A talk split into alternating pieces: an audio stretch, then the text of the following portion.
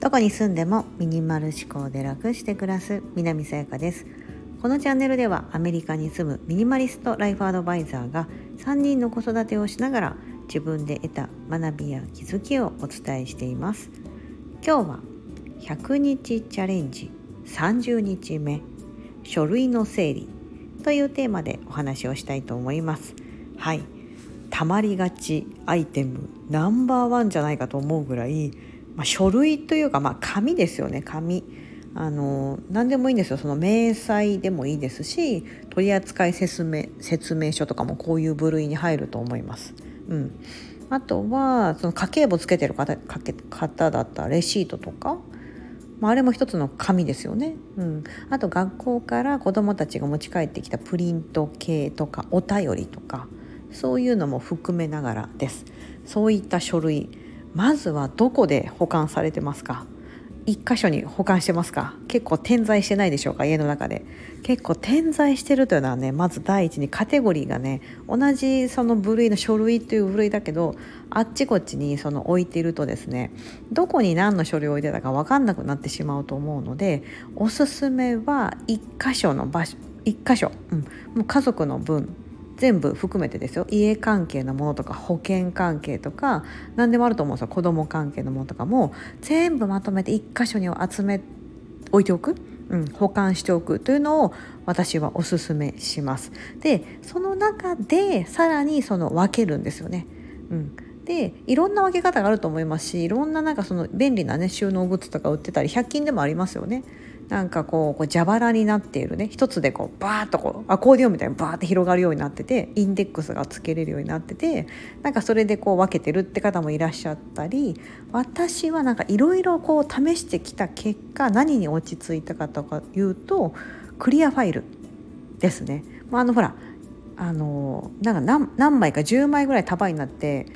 なんかあるじゃないですかもう普通にペロッとしたクリアファイルですよ。うん A4 の紙をさささっとこう入れておける。そんなにたくさん入んないですよねクリアファイルだから。まあ20枚ぐらい書類が入ったら結構厚い感じになるからそんなにたくさんね一つのクリアファイルの中に入らないですけどその入らないからこそよくって、うん、なんかね項目がたくさんそうああいう蛇腹式なものとかも一回試したことあったんですけどインデックスついてるから便利だなとか一括管理できていいかなとか思うんですけどあの保管しておく場所というかその空間が収納スペースがたくさんあればあるほどその埋まってない部分もったいないなと思ってあじゃあこれも保管しておこうかなみたいな感じでこうなりがちなのでクリアファイルだとそのファイルがなくなったらその分すっきりするじゃないですかその一つずつが。だから私な今それにしてます。だからそのカテゴリーをできるだけあの減らせるようにと思ってるんですね。うん、で今、えーとまあ、そのクリアファイルだけだとあのちょっと整理する時に面倒くあのうまく収納できないので、えー、ファイルボックスに入れてます。IKEA の木製のファイルボックスもうこれ日本にいる時から持ってるんで今売ってるかどうか分かんないんですけど、まあ、よくある A4 のそういうクリアファイルとかがさって入るサイズのファイルボックスです別にどこでどこのでもいいと思うんですよ別に100均のでもいいと思いますしたまたま我が家にそれがあるのでそれ使ってますが、まあ、そのファイルボックスにその A4 のクリアファイルをそれぞれ立てて入れてます。でインデックスつけてるものとつけてないものがあります。つけてるのはもうなんかずっと保管しておくようなもの。なんか家賃関係とか w i f i とか電気関係とか必ずどの家に私結構家転々としますけどどの家に引っ越しても必ずこう置いておくもの。W i f i だったらなんかそういうパスワード系だったりとかあのその初めの契約の書類みたいなのは一応ね賃貸だからね何あの置いてるようにしてるんです。家のそのレンタルの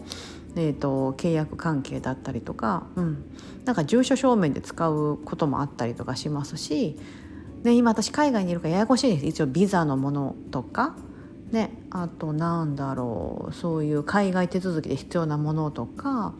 あいろいろあるのでそれをねあのファイルごとに分けてやってます。あとはあの子どものそのお便りですね、うん、子供が学校から持って帰ってきてあこれ保管しとかなきゃみたいなとか子供が置いといてなんかのお姉ちゃんとかねなんか賞状とかもらったりするとねそれを置いといてって言われて なんか学校で賞をもらって帰ってきたとかするとえ自分で持っといてよみたいな言ってもえなんかちょっと置くスペースないから置いといてみたいな感じでなんか私が預かってたりするんですけどなんかそれをねまあこの、まあ、A4 にちょうど入るぐらいなので今もらってるのが、まあ、それをね置いてたり。しますかね。うん、あとなんだろうな。私あのあとなんだろうな。私の健康診断の記録とか夫のはねなんかね10年前ぐらいのやつから多分あるんですけど私はもう5年ぐらいかな。5年間だけ保管しとこうみたいな感じで見返せるように、ね、健康診断の結果って1年に1回受けるんですけどなんかあの見開きで A4 でなんかペラペラってもらってきますが一応その自分の健康状態チェックするために置いていたりまあなんかそんな感じでこう項目ごとにですねクリアファイルを分けてやってます。はい、皆さんどういうふうに書類ってやってますか？整理やってますか、うん、まあこのあの100日チャレンジにおいてこの間それをこうバーッと書のファイルの中をまた整理してでその時は41枚かな？紙で。41枚バサッと出てきたんですよね。結構な数だと思うんですよ。うん。なんかもういらないかなっていう明細とかあの例えば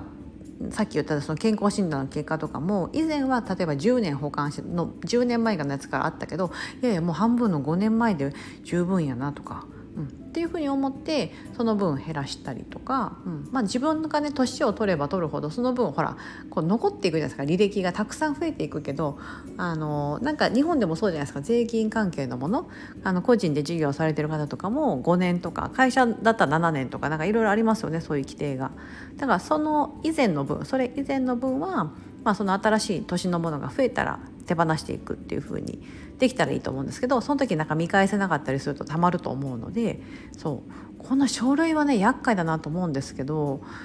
うーんなんか全部が全部なくすのはねまた私は今ちょっとできなかったりするんですよ。これちょっと言い訳っぽく聞こえるかもしれないですけどあのどうしてもその保管しとかなきゃいけないもの今持っとかない紙として持っとかないといけないものってあるんですよね。例えばですよ私今日本から出て海外に住んでますが日本でその一部倉庫をねで荷物を預けてるものがあって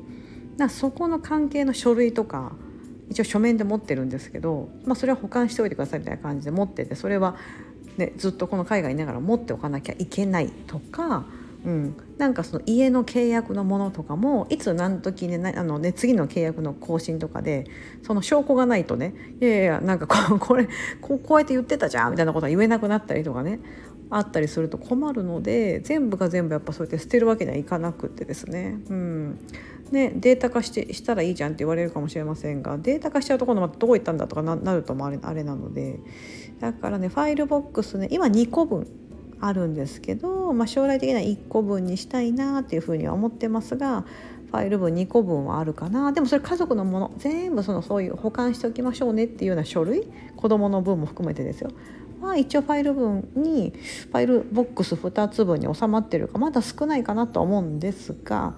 その100日チャレンジが終わるまでに1個にしたいなっていうのはまた一つの目標にはしているところです。はい、あのおすすめはやっぱりですねまずは1箇所で管理する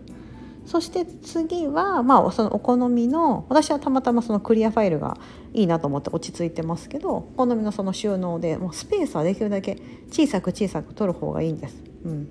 なんか私が今ファイルボックス2個ありますけどもう2個が標準になっちゃうと2個に入る分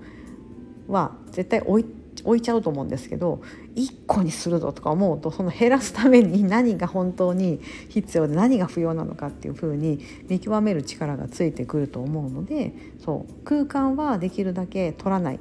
方がいいと思うんです。はいあとね紙ってそんなに持ってても結局見返さなかったりとかしてね。だから本当に保管が必要なものっていうのはまあ少ないと思うんですよね。そうそうなんです。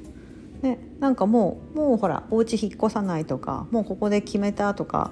ね、何かある方であればそれこそもっともっと少なくなるかなとか、うん、そんなにねその一生だ持っとかなきゃいけない書類っていうのもまあないのかなっていうふうに思うんですけどなんか私はあるな意外と。これはいいつかやっぱ日本に帰るかもしれないからその時にこれがいるんだよなとかそうそういうのがあったりするとね面倒くさいなと、うん、そう。面倒くさいと思ってます。そう。ねなんかそういうのもなんか最近結構見てるとその取扱説明書とかもね取扱説明書基本全捨てなんですけど一部置いてるものがあってそういうのもなんだっけな取説とかいうアプリがあってそこで一元管理できるとかあるみたいなんですけど、うん、なんかそういうのを利用して、まあ、物質的になくしてみようかなとかいうのも考えてますが私なんかそもそもなんかそのものじゃなくなってそのデータ化しちゃうと余計ねなんかこんがらがっちゃってこうデータ化したものの整理がうまうまくまだできてないっていうのをこの間配信で伝えたんですけどそういうのが今年まだ課題だったりするのであんまりねこうなんかねデータ化したしたところでねそのまたそのデータ化したやつの整理っていうのがうまく自分の中でこうまだその仕組みができてないところがあるのでちょっとそれをやっていきたいなというふうに思ってます。そう今結構それ課題なんですよね。無形なもの。そうデータ化したもの無形なもの。が私の中では課題だな。それこそその受信メールとかね。メールボックスの中の整理とかもそうですけども。そう。携帯のアプリケーションもそうですよね。携帯のアプリは結構ね消すようにしてますがうん。ね結構ありません？皆さんも。ねこの携帯なくしちゃったらもうなんか一大事ですよね。ねお財布よりも携帯なくす方が大変みたいな。感じだと思うんですけどそう。あちょっと書類書類からちょっと脱線してしまいました。失礼しました、まあ、そんな感じで100日チャレンジ30日目の今日はですね書類の整理ということで改めて書類の整理をして41枚手放すものが出てきましたと。いうことをお届けしてみました。はい。私の100日チャレンジはまだまだ続きます。30日まで来ましたね。はい。なんとか8月までには終わりたいなと思ってるんですけどあと6月7月8月の8月末までには、うん、終われるぐらいで一応計画はしています。皆さんぜひ応援よろしくお願いします。ここまでお聞きいただき本当にありがとうございます。素敵な一日をお過ごしください。